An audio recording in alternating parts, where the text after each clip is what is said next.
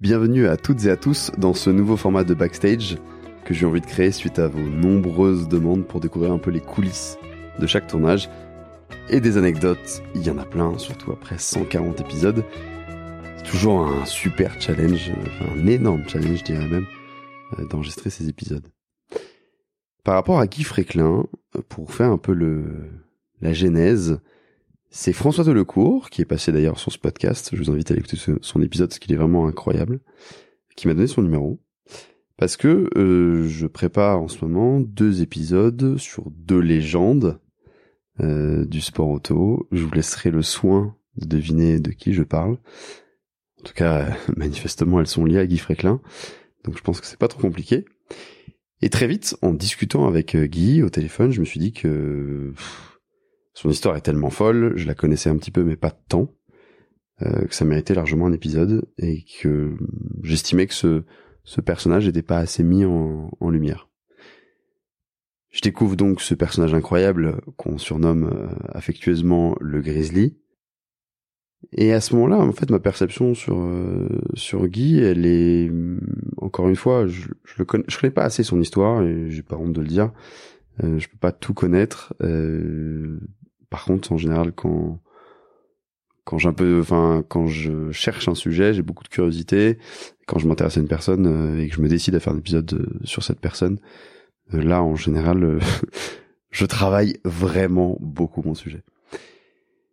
Et je savais juste à ce moment-là que Guy, c'est quelqu'un de très important dans le rallye, et pas seulement parce que je suis un amoureux de la Xara et de la Xara WRC, j'ai découvert surtout un mec euh, d'une gentillesse incroyable qui m'a ouvert les coulisses de tout un pan du sport euh, auto, en particulier du, du, rallye et de cette folle époque, notamment du groupe B.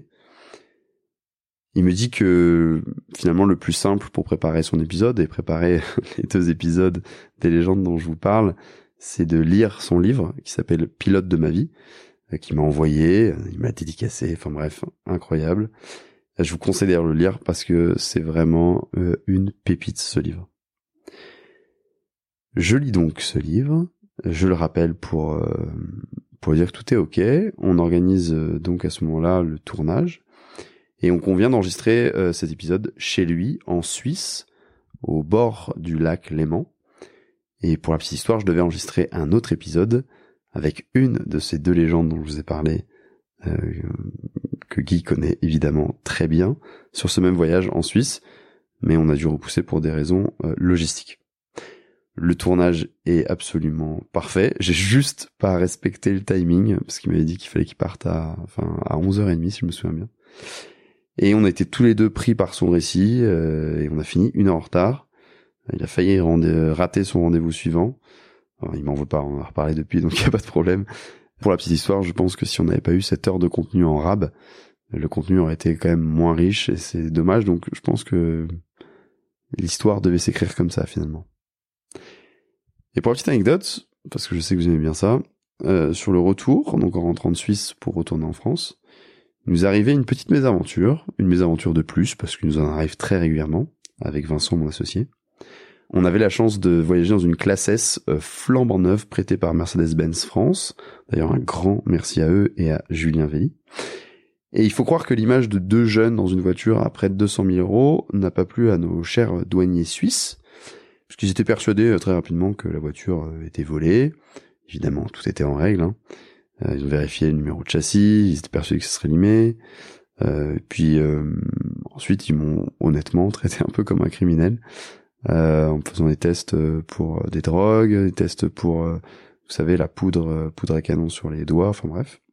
Et vu que la voiture était en règle, ils se sont très vite reportés sur notre matériel audio-vidéo, en décrétant qu'on aurait dû faire une déclaration en douane en entrant sur le territoire suisse, via le carnet ATA.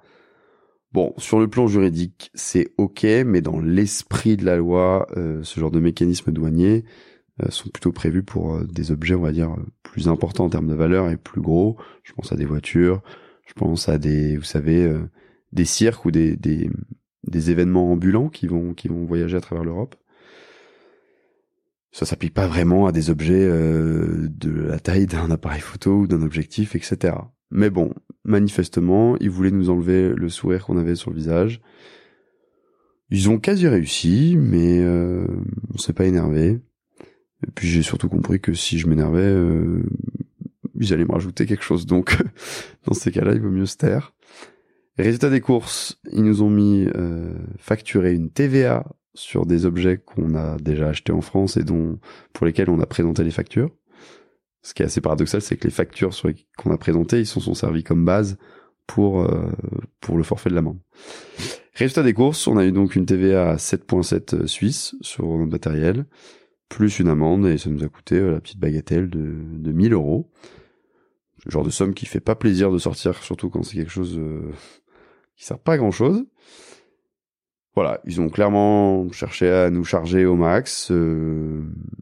Mais bon, c'est le jeu, c'est comme ça, et je sais pas euh, s'ils avaient des quotas à remplir ou si euh, si ma tête ou celle de Vincent euh, ne leur est pas revenue.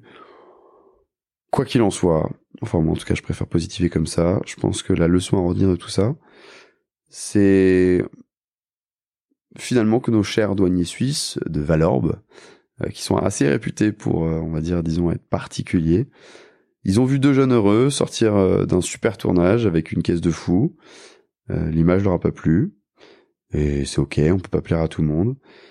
Mais ils se sont dit, bah comment on va, entre guillemets, enfin en tout cas c'est comme ça que moi j'interprète, euh, leur retirer leur, leur sourire. Parce que, pour la petite anecdote, je me souviens bien quand, quand je leur ai présenté les papiers de la voiture, le fait que j'avais un contrat de prêt, etc.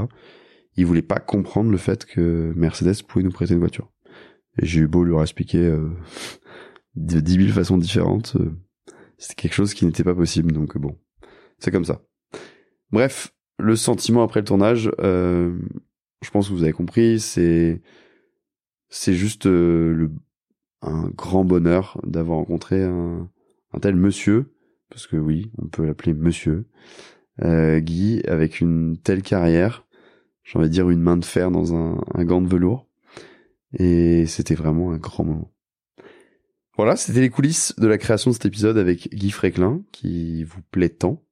Pensez à vous abonner sur Apple Podcast, sur Spotify ou Deezer pour recevoir une notification dès que je sors un nouvel épisode et à laisser un commentaire, ça m'aide énormément à gagner en visibilité. D'autres coulisses sont aussi disponibles sur Instagram, at dans la boîte à gants. Sur ce, je vous dis à très vite pour un nouvel épisode.